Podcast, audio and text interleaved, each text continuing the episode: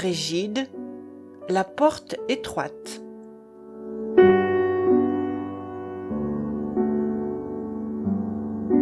A M A G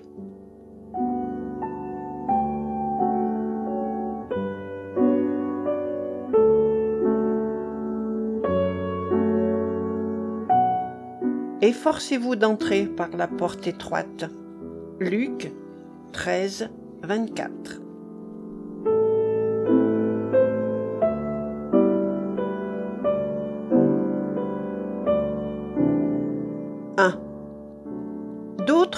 Pu faire un livre, mais l'histoire que je raconte ici, j'ai mis toute ma force à la vivre, et ma vertu s'y est usée.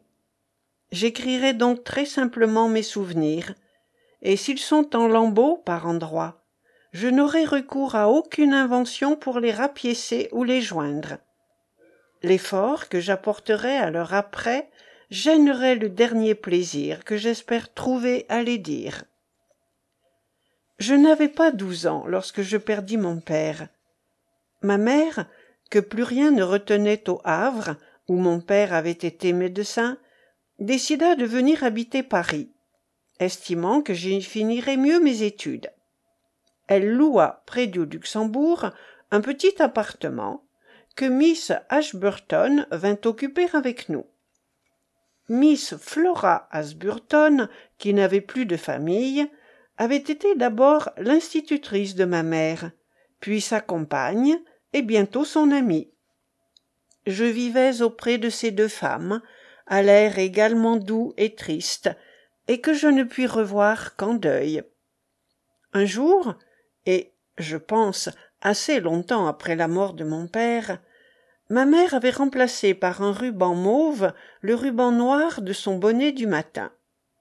Oh, maman, m'étais-je écrié, comme cette couleur te va mal. Le lendemain, elle avait remis un ruban noir. J'étais de santé délicate. La sollicitude de ma mère et de Miss Ashburton, tout occupée à prévenir ma fatigue, si elle n'a pas fait de moi un paresseux, c'est que j'ai vraiment goût au travail. Dès les premiers beaux jours, toutes deux se persuadent qu'il est temps pour moi de quitter la ville, que j'y pâlis. Vers la mi-juin, nous partons pour Fongueuse-Mare, aux environs du Havre, où mon oncle Bucolin nous reçoit chaque été. Dans un jardin pas très grand, pas très beau, que rien de bien particulier ne distingue de quantité d'autres jardins normands, la maison des Bucolins, blanche, à deux étages, ressemble à beaucoup de maisons de campagne du siècle avant-dernier. Elle ouvre une vingtaine de grandes fenêtres sur le devant du jardin, au levant. Autant par derrière. Elle n'en a pas sur les côtés. Les fenêtres sont à petits carreaux. Quelques-uns, récemment remplacés, paraissent trop clairs parmi les vieux, qui, auprès, paraissent verts et ternis. Certains ont des défauts que nos parents appellent des bouillons. L'arbre qu'on regarde au travers se dégingande. Le facteur, en passant devant, prend une bosse brusquement. Le jardin, rectangulaire, est entouré de murs. Il forme devant la maison une pelouse assez large, ombragée, dont une allée de sable et de gravier fait le tour. De ce côté, le mur s'abaisse pour laisser voir la cour de ferme, qui enveloppe le jardin, et qu'une avenue de hêtres limite à la manière du pays. Derrière la maison, au couchant, le jardin se développe plus à l'aise. Une allée, riante de fleurs, devant les espaliers au midi, est abritée contre les vents de mer par un épais rideau de laurier du Portugal et par quelques arbres. Une autre allée, le long du mur du nord, disparaît sous les branches. Mes cousines l'appelaient l'allée noire, et, passé le crépuscule du soir, ne s'y aventuraient pas volontiers. Ces deux allées mènent au potager, qui continue en contrebas le jardin, après qu'on a descendu quelques marches. Puis, de l'autre côté du mur, que troue au fond du potager une petite porte à secret, on trouve un bois taillis où l'avenue de hêtres, de droite et de gauche, aboutit. Du perron du couchant, le regard, par-dessus ce bosquet retrouvant le plateau, admire la moisson qui le couvre. À l'horizon, pas très distant, l'église d'un petit village, et le soir, quand l'air est tranquille, les fumées de quelques maisons. Chaque beau soir d'été, après dîner, nous descendions dans le bas jardin. Nous sortions par la petite porte secrète et gagnions un banc de l'avenue d'où l'on domine un peu la contrée. Là, près du toit de chaume d'une marnière abandonnée, mon oncle, ma mère et miss ashburton s'asseyaient. Devant nous, la petite vallée s'emplissait de brume et le ciel se dorait au-dessus du bois plus lointain. Puis nous nous attardions au fond du jardin déjà sombre. Nous rentrions. Nous retrouvions au salon ma tante, qui ne sortait presque jamais avec nous. Pour nous, enfants, là se terminait la soirée. Mais bien souvent nous étions encore à lire dans nos chambres, quand plus tard nous entendions monter nos parents.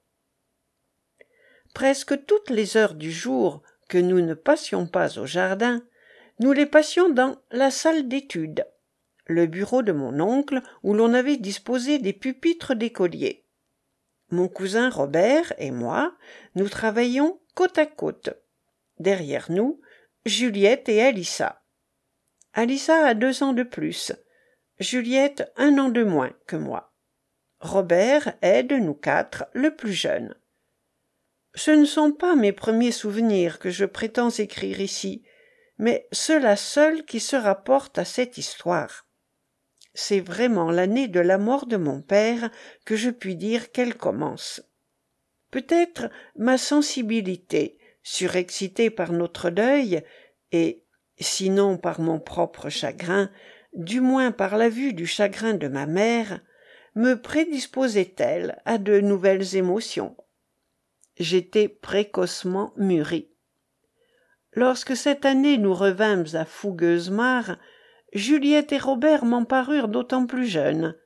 Mais, en revoyant Alissa, je compris brusquement que tous deux nous avions cessé d'être enfants. Oui, c'est bien l'année de la mort de mon père. Ce qui confirme ma mémoire, c'est une conversation de ma mère avec Miss Ashburton sitôt après notre arrivée. J'étais inopinément entré dans la chambre où ma mère causait avec son amie. Il s'agissait de ma tante. Ma mère s'indignait qu'elle n'eût pas pris le deuil, ou qu'elle l'eût déjà quitté. Il m'est, à vrai dire, aussi impossible d'imaginer ma tante Bucolin en noir que ma mère en robe claire. Ce jour de notre arrivée, autant qu'il m'en souvient, Lucille Bucolin portait une robe de mousseline. Miss Ashburton, conciliante comme toujours, s'efforçait de calmer ma mère. Elle arguait craintivement Après tout, le blanc aussi est de deuil. Et vous appelez aussi de deuil ce châle rouge qu'elle a mis sur ses épaules? Flora, vous me révoltez s'écriait ma mère. Je ne voyais ma tante que durant les mois de vacances et sans doute la chaleur de l'été motivait ces corsages légers et largement ouverts que je lui ai toujours connus. Mais plus encore que l'ardente couleur des écharpes que ma tante jetait sur ses épaules nues, ce décolletage scandalisait ma mère. Lucille Bucolin était très belle. Un petit portrait d'elle, que j'ai gardé, me la montre telle qu'elle était alors, l'air si jeune qu'on l'eût prise pour la sœur aînée de ses filles assise de côté dans cette pose qui lui était coutumière. La tête inclinée sur la main gauche aux petits doigts mièvrement repliés vers la lèvre. Une résille à grosses mailles retient la masse de ses cheveux crépelés à demi croulés sur la nuque. Dans l'échancrure du corsage pend à un lâche collier de velours noir un médaillon de mosaïque italienne la ceinture de velours noir au large nœud flottant le chapeau de paille souple à grands bords qu'au dossier de la chaise elle a suspendu par la bride tout ajoute à son air enfantin. La main droite tombante tient un livre fermé. Lucile bucolin était créole. Elle n'avait pas connu ou avait perdu très tôt ses parents. Ma mère me raconta plus tard qu'abandonnée orpheline elle fut recueillie par le ménage du pasteur vautier qui n'avait pas encore d'enfants et qui bientôt après quittant la martinique amena celle-ci au havre où la famille bucolin était fixée. Les vautier et les bucolin se fréquentèrent. Mon oncle était alors employé dans une banque à l'étranger et ce ne fut que trois ans plus tard lorsqu'il revint auprès des siens qu'il vit la petite lucile il s'éprit d'elle et aussitôt demanda sa main au grand chagrin de ses parents et de ma mère. Lucile avait alors seize ans. Entre-temps madame vautier avait eu deux enfants. Elle commençait à redouter pour eux l'influence de cette sœur adoptive dont le caractère s'affirmait plus bizarrement de mois en mois.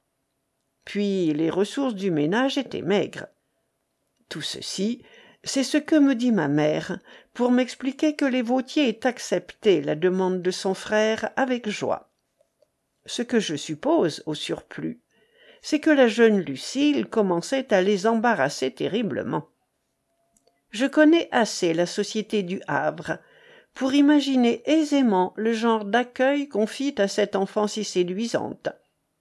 Le pasteur vautier que j'ai connu plus tard doux circonspect et naïf à la fois sans ressources contre l'intrigue et complètement désarmé devant le mal l'excellent homme devait être aux abois.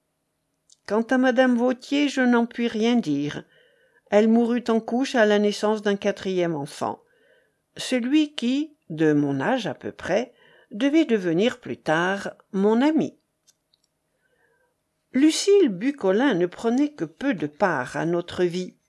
Elle ne descendait de sa chambre que passer le repas de midi.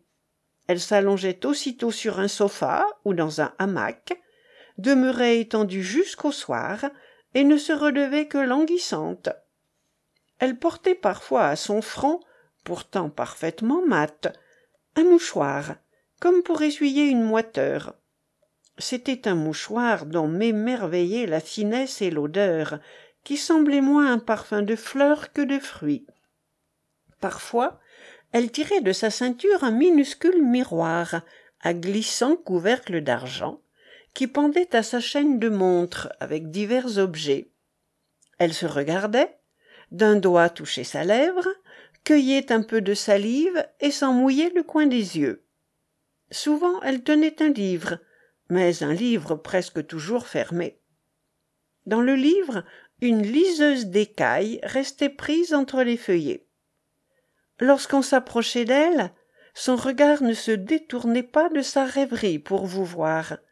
Souvent de sa main ou négligente ou fatiguée de l'appui du sofa d'un repli de sa jupe le mouchoir tombait à terre ou le livre ou quelques fleurs ou le signet un jour ramassant le livre c'est un souvenir d'enfant que je vous dis. En voyant que c'étaient des vers je rougis.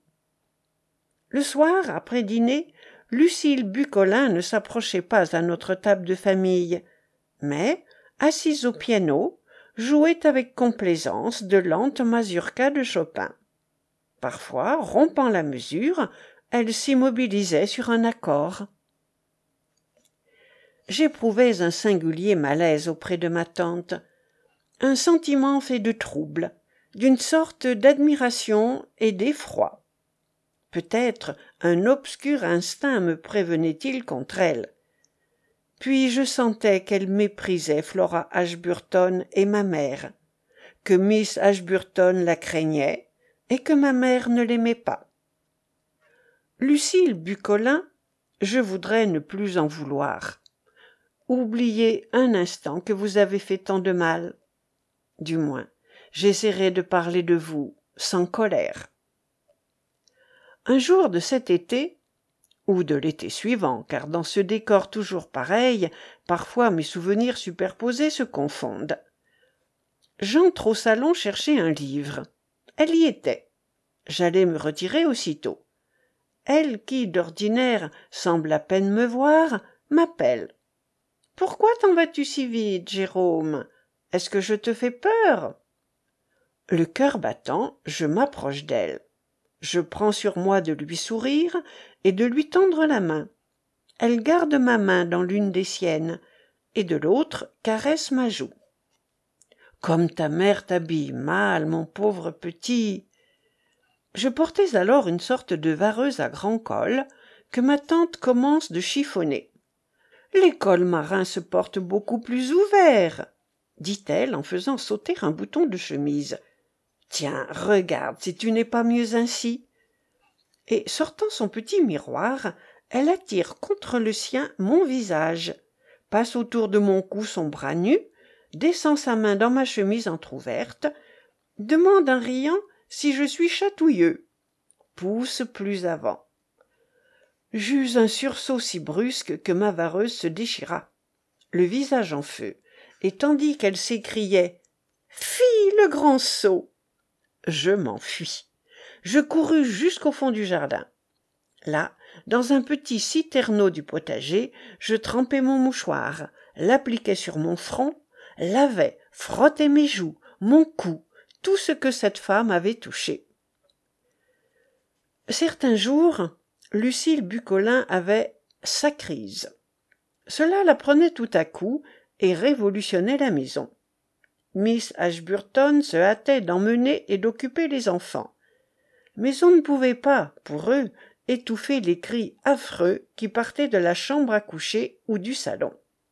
Mon oncle s'affolait, on l'entendait courir dans les couloirs, cherchant des serviettes, de l'eau de Cologne, de l'éther. Le soir, à table, où ma tante ne paraissait pas encore, il gardait une mine anxieuse et vieillie. Quand la crise était à peu près passée, Lucille Bucolin appelait ses enfants auprès d'elle. Du moins Robert et Juliette. Jamais Alissa. Ces tristes jours, Alissa s'enfermait dans sa chambre, où parfois son père venait la retrouver, car il causait souvent avec elle. Les crises de ma tante impressionnaient beaucoup les domestiques. Un soir, que la crise avait été particulièrement forte et que j'étais resté avec ma mère, consignée dans sa chambre, d'où l'on percevait moins ce qui se passait au salon, nous entendîmes la cuisinière courir dans les couloirs en criant Que monsieur descende vite. La pauvre madame est en train de mourir.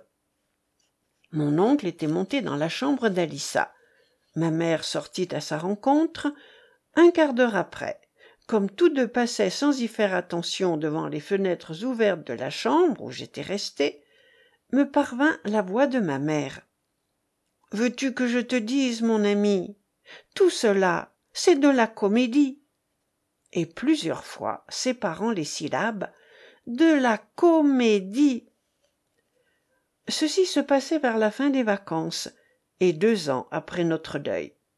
Je ne devais plus revoir longtemps ma tante, mais avant de parler du triste événement qui bouleversa notre famille, et d'une petite circonstance qui, précédant de peu le dénouement, réduisit en pure haine le sentiment complexe et indécis encore que j'éprouvais pour Lucille Bucolin, il est temps que je vous parle de ma cousine.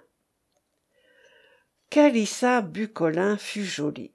C'est ce dont je ne savais m'apercevoir encore j'étais requis et retenu près d'elle par un charme autre que celui de la simple beauté. Sans doute elle ressemblait beaucoup à sa mère, mais son regard était d'expression si différente que je ne m'avisai de cette ressemblance que plus tard. Je ne puis décrire un visage, les traits m'échappent, et jusqu'à la couleur des yeux. Je ne revois que l'expression presque triste déjà de son sourire, et que la ligne de ses sourcils, si extraordinairement relevés au-dessus des yeux, écartait de l'œil en grand cercle. Je n'ai vu les pareils nulle part. Si, pourtant, dans une statuette florentine de l'époque de Dante. et je me figure volontiers que béatrix enfant avait des sourcils très largement arqués comme cela. Il donnait au regard à tout l'être une expression d'interrogation à la fois anxieuse et confiante. Oui d'interrogation passionnée. Tout en elle n'était que question et qu'attente. Je vous dirai comment cette interrogation s'empara de moi. Fit ma vie juliette cependant pouvait paraître plus belle. La joie et la santé posaient sur elle leur éclat. Mais sa beauté près de la grâce de sa sœur semblait extérieure et se livrait à tous d'un seul coup. Quant à mon cousin robert rien de particulier ne le caractérisait. C'était simplement un garçon à peu près de mon âge. Je jouais avec juliette et avec lui. Avec Alissa, je causais. Elle ne se mêlait guère à nos jeux. Si loin que je replonge dans le passé, je la vois sérieuse, doucement souriante et recueillie. De quoi causions-nous? De quoi peuvent causer deux enfants? Je vais bientôt tâcher de vous le dire, mais je veux d'abord, et pour ne plus ensuite reparler d'elle, achever de vous raconter ce qui a trait à ma tante deux ans après la mort de mon père nous vînmes ma mère et moi passer les vacances de pâques au havre. Nous n'habitions pas chez les bucolins qui en ville étaient assez étroitement logés. Mais chez une sœur aînée de ma mère dont la maison était plus vaste.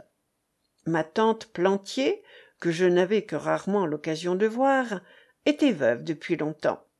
À peine connaissais je ses enfants beaucoup plus âgés que moi et de nature très différente la maison plantier comme on disait au havre n'était pas dans la ville même mais à mi-hauteur de cette colline qui domine la ville et qu'on appelle la côte.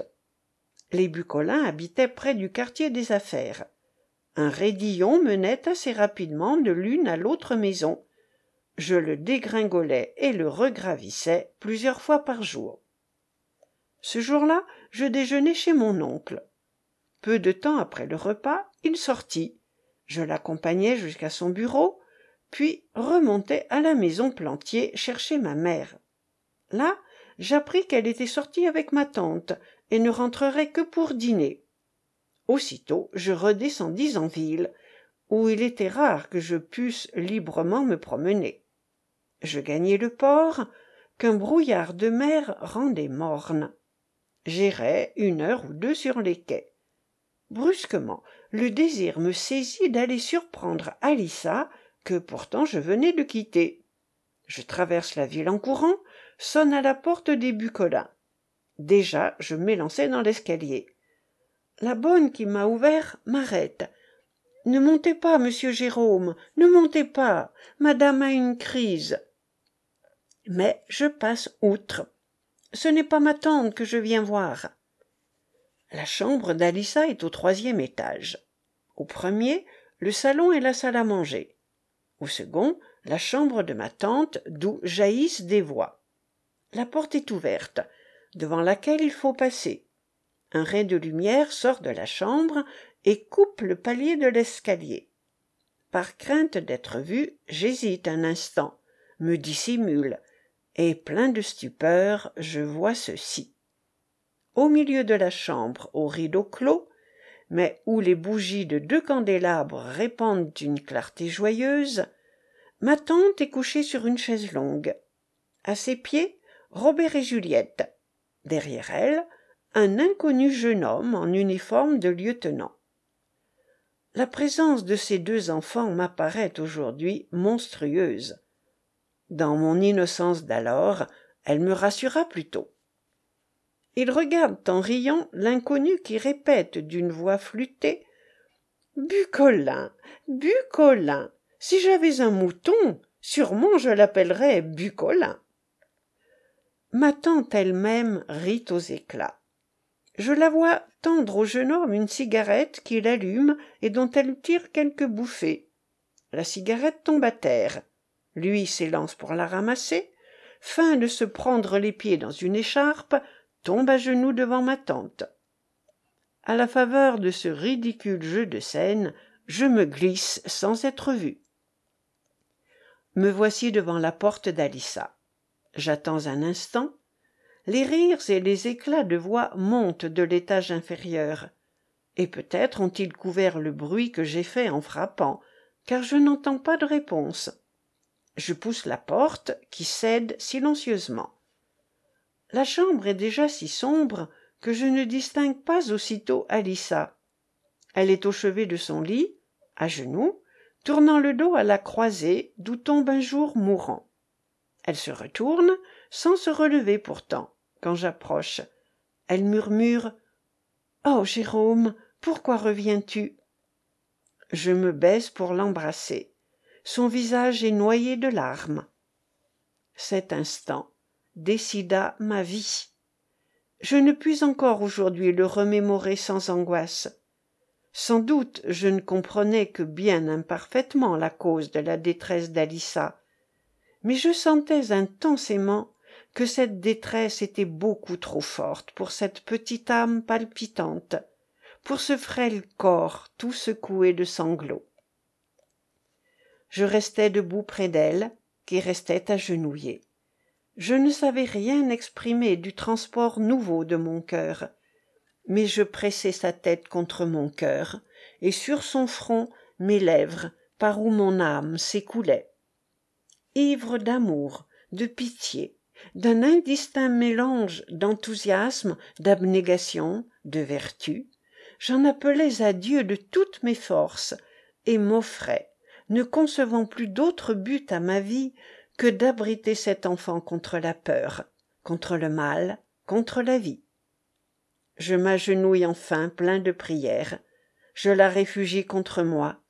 Confusément je l'entends dire jérôme ils ne t'ont pas vu n'est-ce pas? Oh va-t'en vite il ne faut pas qu'ils te voient puis plus bas encore jérôme ne raconte à personne. Mon pauvre papa ne sait rien je ne racontai donc rien à ma mère mais les interminables chuchotteries que ma tante plantier tenait avec elle l'air mystérieux affairé et peiné de ces deux femmes le mon enfant va jouer plus loin avec lequel elle me repoussait chaque fois que je m'approchais de leur conciliabule tout me montrait qu'elle n'ignorait pas complètement le secret de la maison nous n'étions pas plutôt rentrés à paris qu'une dépêche rappelait ma mère au havre. Ma tante venait de s'enfuir. Avec quelqu'un? demandai-je à miss ashburton auprès de qui ma mère me laissait. Mon enfant tu demanderas cela à ta mère. Moi je ne peux rien te répondre. Disait cette chère vieille amie que cet événement consternait. Deux jours après nous partions elle et moi rejoindre ma mère. C'était un samedi. Je devais retrouver mes cousines le lendemain au temple et cela seul occupait ma pensée. Car mon esprit d'enfant attachait une grande importance à cette sanctification de notre revoir. Après tout je me souciais peu de ma tante et mis un point d'honneur à ne pas questionner ma mère. Dans la petite chapelle il n'y avait ce matin-là pas grand monde le pasteur vautier sans doute intentionnellement avait pris pour texte de sa méditation ces paroles du Christ. Efforcez-vous d'entrer par la porte étroite. Alissa se tenait à quelques places devant moi. Je voyais de profil son visage. Je la regardais fixement, avec un tel oubli de moi qu'il me semblait que j'entendais à travers elle ces mots que j'écoutais éperdument. Mon oncle était assis à côté de ma mère, et pleurait. Le pasteur avait d'abord lu tout le verset. Efforcez-vous d'entrer par la porte étroite, car la porte large et le chemin spacieux mènent à la perdition, et nombreux sont ceux qui y passent. Mais étroite est la porte et resserrée la voie qui conduisent à la vie, et il en est peu qui les trouvent. Puis, précisant les divisions du sujet, il parlait d'abord du chemin spacieux. L'esprit perdu et comme en rêve je revoyais la chambre de ma tante. Je revoyais ma tante étendue riante. Je voyais le brillant officier rire aussi. Et l'idée même du rire de la joie se faisait blessante outrageuse devenait comme l'odieuse exagération du péché et nombreux sont ceux qui y passent reprenait le pasteur vautier puis il peignait et je voyais une multitude parée riant et s'avançant folâtrement formant cortège où je sentais que je ne pouvais que je ne voulais pas trouver place parce que chaque pas que j'eusse fait avec eux m'aurait écarté d'Alissa. Et le pasteur ramenait le début du texte, et je voyais cette porte étroite par laquelle il fallait s'efforcer d'entrer. Je me la représentais, dans le rêve où je plongeais, comme une sorte de laminoir où je m'introduisais avec effort, avec une douleur extraordinaire, où se mêlait pourtant un avant-goût de la félicité du ciel. Et cette porte devenait encore la porte même de la chambre d'Alissa. Pour entrer, je me réduisais, me vidais de tout ce qui subsistait en moi d'égoïsme. Car étroite est la voie qui conduit à la vie, continuait le pasteur Vautier. Et par-delà toute macération, toute tristesse, j'imaginais, je pressentais une autre joie, pure, mystique, séraphique, et dont mon âme déjà s'assoiffait. Je l'imaginais, cette joie, comme un chant de violon à la fois strident et tendre, comme une flamme aiguë où le cœur d'Alissa et le mien s'épuisaient. Tous deux nous avancions, vêtus de ces vêtements blancs dont nous parlait l'Apocalypse, nous tenant par la main et regardant un même but. Que m'importe si ces rêves d'enfant font sourire? Je les redis sans y changer.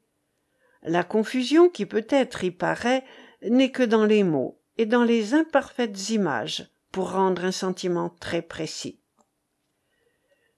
Et il en est peu qui la trouvent, achevait le pasteur Vautier.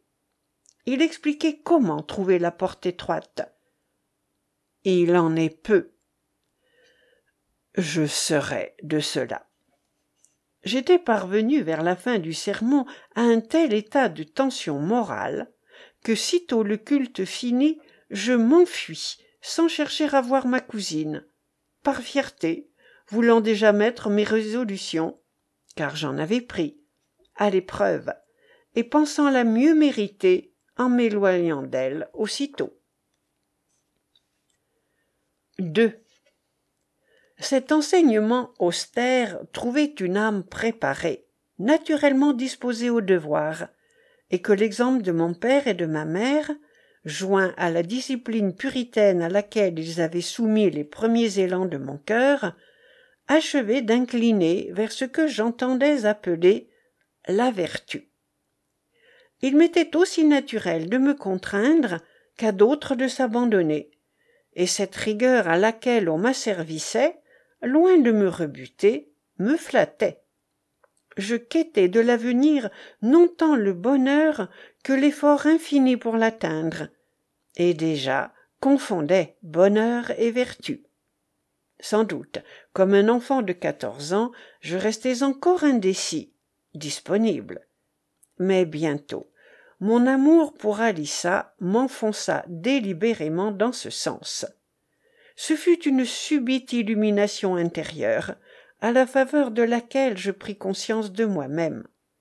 Je m'apparus replié, mal éclos, plein d'attentes, assez peu soucieux d'autrui, médiocrement entreprenant, et ne rêvant d'autre victoire que celle qu'on obtient sur soi-même. J'aimais l'étude, parmi les jeux ne méprenait que pour ceux qui demandent ou recueillement ou effort. Avec les camarades de mon âge, je frayais peu, et ne me prêtais à leurs amusements que par affection ou complaisance. Je me liai pourtant avec Abel Vautier, qui, l'an suivant, vint me rejoindre à Paris, dans ma classe. C'était un garçon gracieux, indolent, pour qui je me sentais plus d'affection que d'estime, mais avec qui du moins je pouvais parler du havre et de fougueusemar vers où revolait sans cesse ma pensée. Quant à mon cousin robert bucolin qu'on avait mis pensionnaire au même lycée que nous mais deux classes au-dessous je ne le retrouverais que les dimanches. S'il n'avait été frère de mes cousines auxquelles du reste il ressemblait peu je n'aurais pris aucun plaisir à le voir.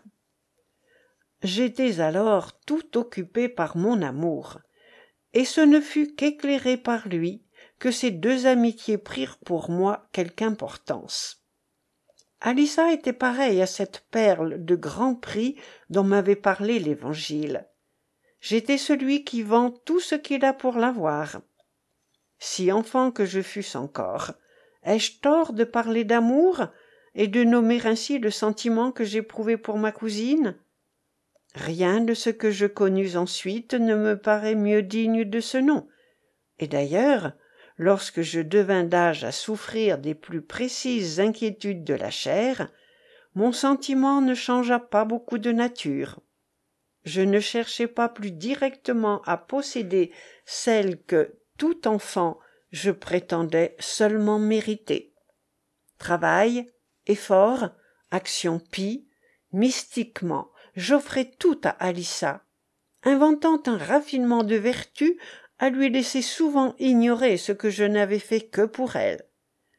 Je m'enivrais ainsi d'une sorte de modestie capiteuse et m'habituais hélas consultant peu ma plaisance à ne me satisfaire à rien qui ne m'eût coûté quelque effort. Cette émulation néperonnait elle que moi? Il ne me paraît pas qu'alissa fût sensible et fît rien à cause de moi ou pour moi qui ne m'efforçais que pour elle. Tout dans son âme sans après restait de la plus naturelle beauté. Sa vertu gardait tant d'aisance et de grâce qu'elle semblait un abandon. À cause de son sourire enfantin la gravité de son regard était charmante. Je revois ce regard si doucement si tendrement interrogateur se lever et comprends que mon oncle est dans son désarroi chercher près de sa fille aînée soutien conseil et réconfort. Souvent dans l'été qui suivit je le vis causer avec elle. Son chagrin l'avait beaucoup vieilli il ne parlait guère au repas ou parfois montrait brusquement une sorte de joie de commande plus pénible que son silence. Il restait à fumer dans son bureau jusqu'à l'heure du soir où venait le retrouver il se faisait prier pour sortir. Elle l'emmenait comme un enfant dans le jardin. Tous deux descendant l'allée aux fleurs allaient s'asseoir dans le rond-point près l'escalier du potager où nous avions porté des chaises. Un soir que je m'attardais à lire étendu sur le gazon à l'ombre d'un des grands hêtres pourpres séparé de l'allée aux fleurs simplement par la haie de laurier qui empêchait les regards point les voix j'entendis alissa et mon oncle. Sans doute ils venaient de parler de robert. Mon nom fut alors prononcé par alissa. Et comme je commençais à distinguer leurs paroles mon oncle s'écria oh lui il aimera toujours le travail écouteur malgré moi je voulus m'en aller tout au moins faire quelque mouvement qui leur signalât ma présence mais quoi? Tousser? Crier je suis là je vous entends. Et ce fut bien plutôt la gêne et la timidité que la curiosité d'en entendre davantage qui me tinrent quoi. Du reste ils ne faisaient que passer et je n'entendais que très imparfaitement leurs propos. Mais ils avançaient lentement. Sans doute comme elle avait accoutumé alissa un léger panier au bras enlevait les fleurs fanées et ramassait au pied des espaliers les fruits encore verts que les fréquents brouillards de mer faisaient choir. J'entendis sa claire voix papa est-ce que mon oncle palissier était un homme remarquable? La voix de mon oncle était sourde et voilée. Je ne distinguai pas sa réponse.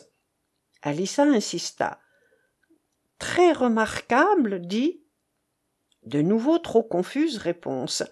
Puis Alissa de nouveau. Jérôme est intelligent, n'est-ce pas? Comment n'eussé-je pas tendu l'oreille? Mais non, je ne pus rien distinguer. Elle reprit. Est-ce que tu crois qu'il deviendra quelqu'un de remarquable? Ici la voix de l'oncle se haussa. Mais mon enfant, je voudrais d'abord savoir ce que tu entends par ce mot remarquable.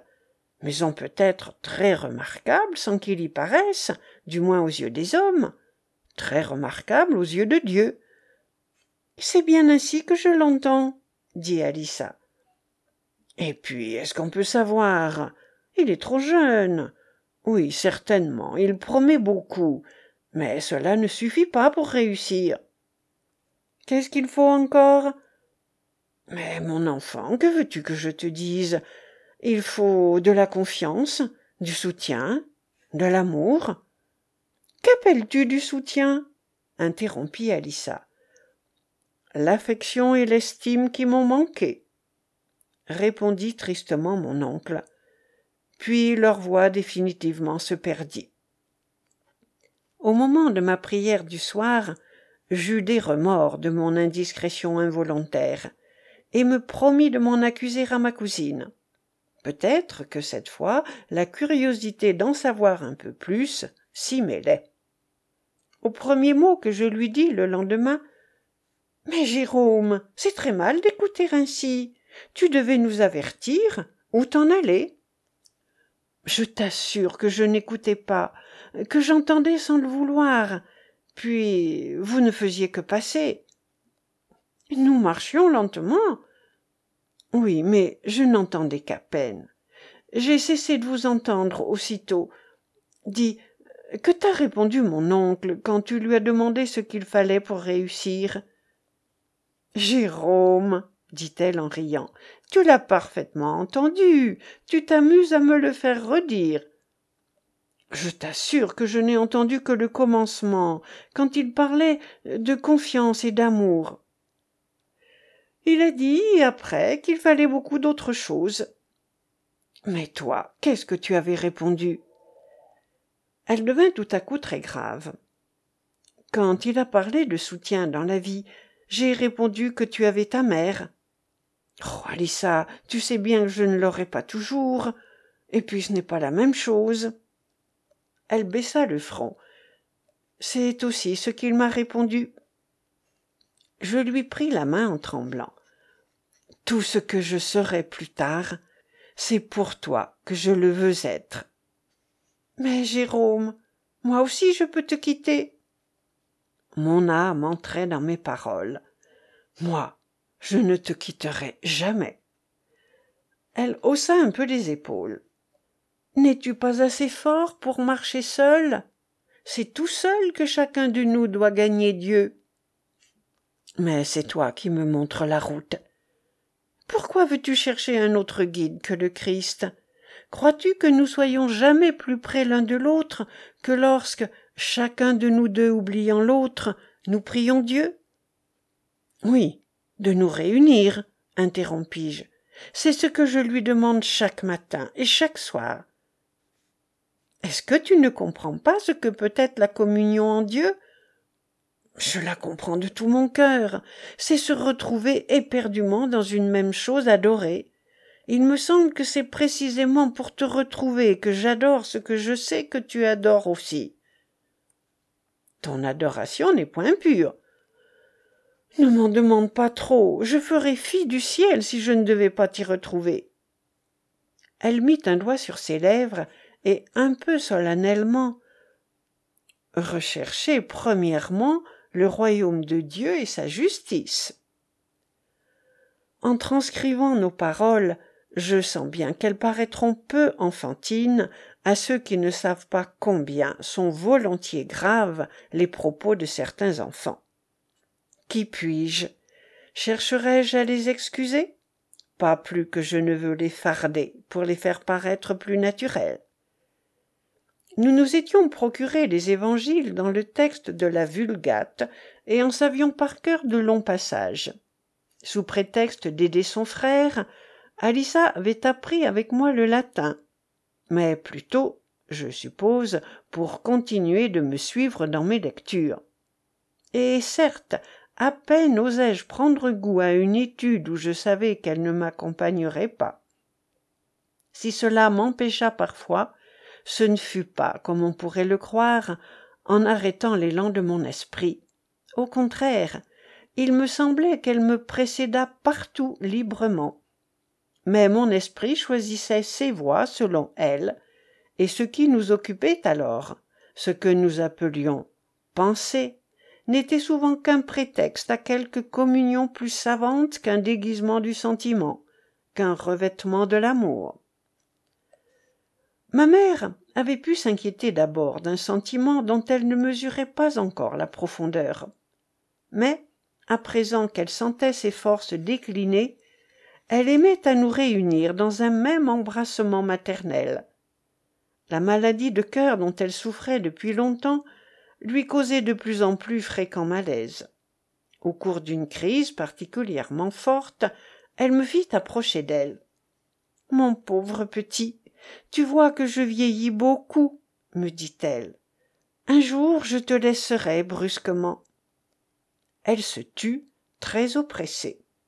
Irrésistiblement alors je m'écriai ce qu'il semblait qu'elle attendait que je lui dise.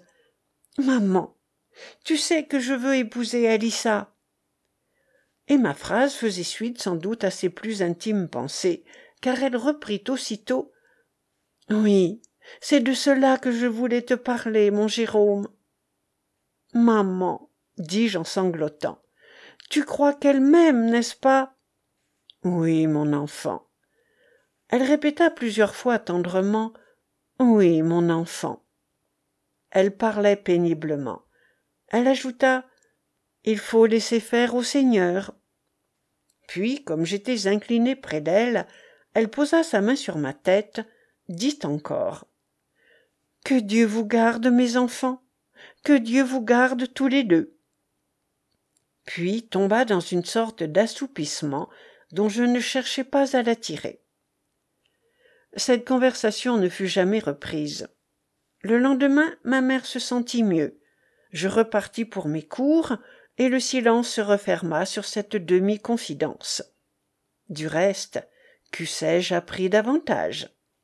qu'Alissa m'aima je n'en pouvais douter un instant. Et quand je l'eusse fait jusqu'alors le doute eût disparu pour jamais de mon cœur lors du triste événement qui suivit. Ma mère s'éteignit très doucement un soir entre miss ashburton et moi. La dernière crise qui l'enleva ne semblait d'abord pas plus forte que les précédentes. Elle ne prit un caractère alarmant que vers la fin avant laquelle aucun de nos parents n'eut le temps d'accourir. C'est près de la vieille amie de ma mère que je restai à veiller la chère morte la première nuit. J'aimais profondément ma mère et m'étonnais malgré mes larmes de ne point sentir en moi de tristesse. Lorsque je pleurais c'était en m'apitoyant sur miss ashburton qui voyait son amie plus jeune qu'elle de beaucoup d'années la précéder ainsi devant dieu. Mais la secrète pensée que ce deuil allait précipiter vers moi ma cousine dominait immensément mon chagrin. Le lendemain arriva mon oncle.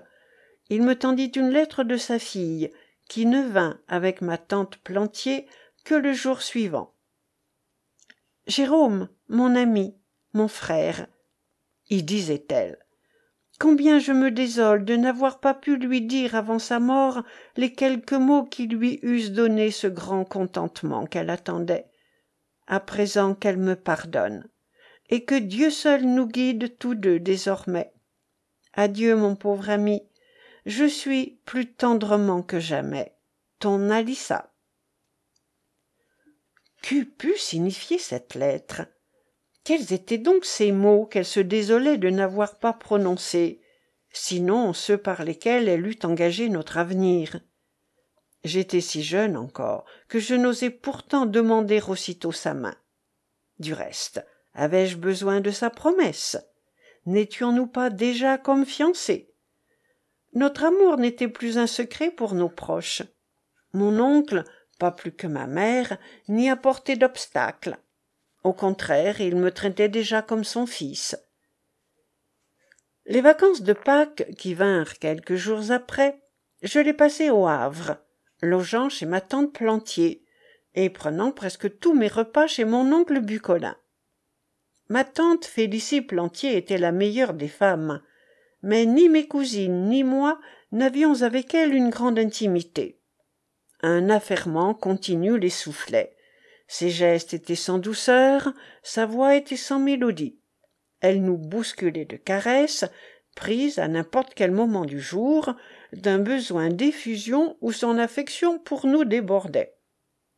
Mon oncle Bucolin l'aimait beaucoup, mais rien qu'au son de sa voix, lorsqu'il lui parlait, il nous était aisé de sentir combien il avait préféré ma mère.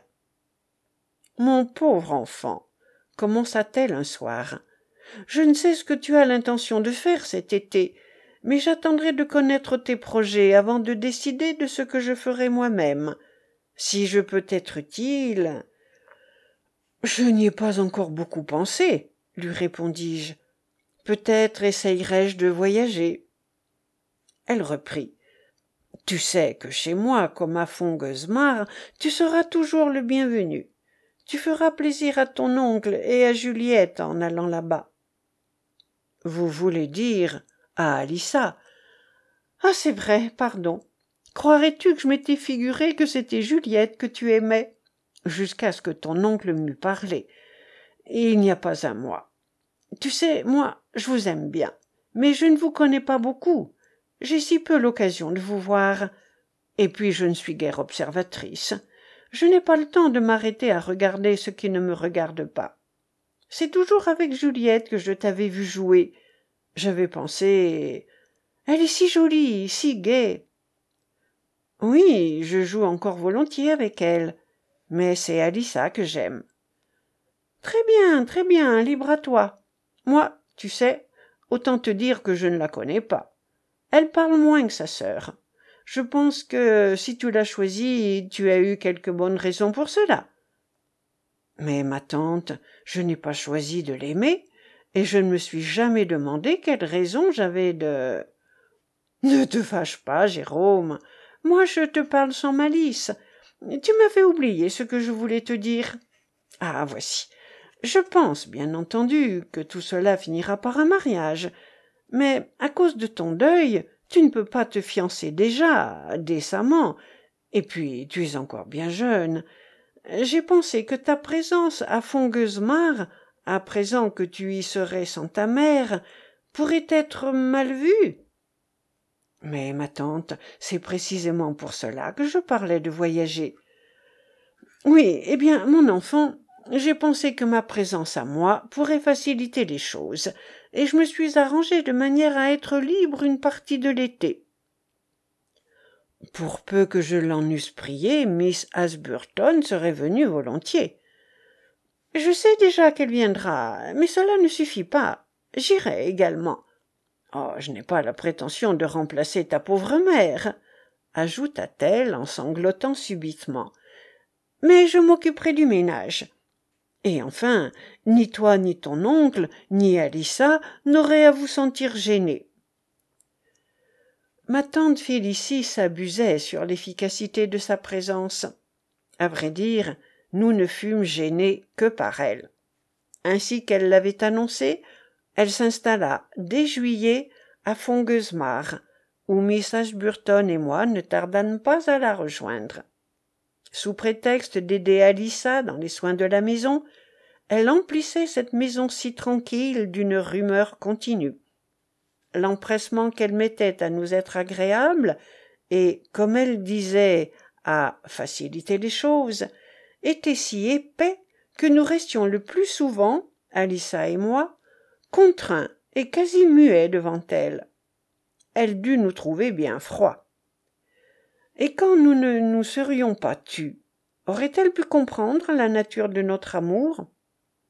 Le caractère de Juliette, par contre, s'accommodait assez de cette exubérance. Et peut-être quelque ressentiment gênait-il mon affection pour ma tante, à la voir manifester pour la cadette de ses nièces une prédilection très marquée. Un matin, après l'arrivée du courrier, elle me fit venir. Mon pauvre Jérôme, je suis absolument désolée. Ma fille est souffrante et m'appelle. Je vais être forcée de vous quitter. Gonflé d'inutiles scrupules, j'allai trouver mon oncle, ne sachant plus si j'oserais rester à Fongueusmar après le départ de ma tante. Mais dès les premiers mots, qu'est-ce que ma pauvre sœur vient encore imaginer pour compliquer les choses les plus naturelles? Eh. Pourquoi nous quitterais tu, Jérôme? s'écria-t-il. N'es-tu pas déjà presque mon enfant? Ma tante n'était guère restée à Fongueusmar que quinze jours. Dès qu'elle fut partie, la maison put se recueillir. Cette sérénité de nouveau l'habita, qui ressemblait beaucoup au bonheur. Mon deuil n'avait pas assombri, mais comme aggravé notre amour. Une vie au monotone court commença, où, comme en un milieu très sonore, le moindre mouvement de nos cœurs s'entendait. Quelques jours après le départ de ma tante, un soir, à table, nous parlâmes d'elle. Je me souviens. Quelle agitation, disons-nous. Se peut-il que les flots de la vie ne laissent pas plus de répit à son âme? Belle apparence de l'amour, que devient ici ton reflet? Car nous nous souvenions du mot de Goethe, qui, parlant de madame de Stein, écrivait il serait beau de voir se refléter le monde dans cette âme. Et nous établissions aussitôt je ne sais quelle hiérarchie, estimant au plus haut les facultés contemplatives. Mon oncle, qui s'était tu jusqu'alors, nous reprit en souriant tristement. Mes enfants, dit-il, même brisé, Dieu reconnaîtra son image gardons-nous de juger les hommes d'après un seul moment de leur vie. Tout ce qui vous déplaît en ma pauvre sœur, elle le doit à des événements que je connais trop pour pouvoir la critiquer aussi sévèrement que vous faites. Il n'y a pas qualité si plaisante de la jeunesse qui ne puisse, à vieillir, se gâter. Ce que vous appelez agitation chez Félicie n'était d'abord qu'élan charmant, prime abandon à l'instant et grâce. Nous n'étions pas bien différents je vous assure de ce que vous paraissez aujourd'hui. J'étais assez pareil à toi jérôme. Plus peut-être que je ne le sais. Félicie ressemblait beaucoup à ce qu'est à présent juliette. Oui physiquement même. Et brusquement je la retrouve ajouta-t-il en se tournant vers sa fille. Dans cerclins éclats de ta voix elle avait ton sourire. Et ce geste qu'elle a bientôt perdu de rester comme toi parfois sans rien faire assise les coudes en avant le front buté dans les doigts croisés de ses mains. Miss ashburton se tourna vers moi et presque à voix basse ta mère c'est alissa qui la rappelle l'été cette année fut splendide tout semblait pénétré d'azur. Notre ferveur triomphait du mal de la mort. L'ombre reculait devant nous. Chaque matin j'étais éveillé par ma joie. Je me levais dès l'aurore à la rencontre du jour m'élançais quand je rêve à ce temps je le revois plein de rosée juliette plus matinale que sa sœur qui prolongeait très tard ses veillées descendait avec moi dans le jardin entre sa sœur et moi elle se faisait messagère. Je lui racontais interminablement notre amour et elle ne semblait pas se lasser de m'entendre. Je lui disais ce que je n'osais dire à alisa. Devant qui par excès d'amour je devenais craintif et contraint. Alisa semblait se prêter à ce jeu s'amuser que je parlasse si gaiement à sa sœur ignorante ou feignant d'ignorer qu'au demeurant nous ne parlions que d'elle. Ô feinte exquise de l'amour de l'excès même de l'amour par quel secret chemin tu nous menas du rire aux pleurs et de la plus naïve joie à l'existence de la vertu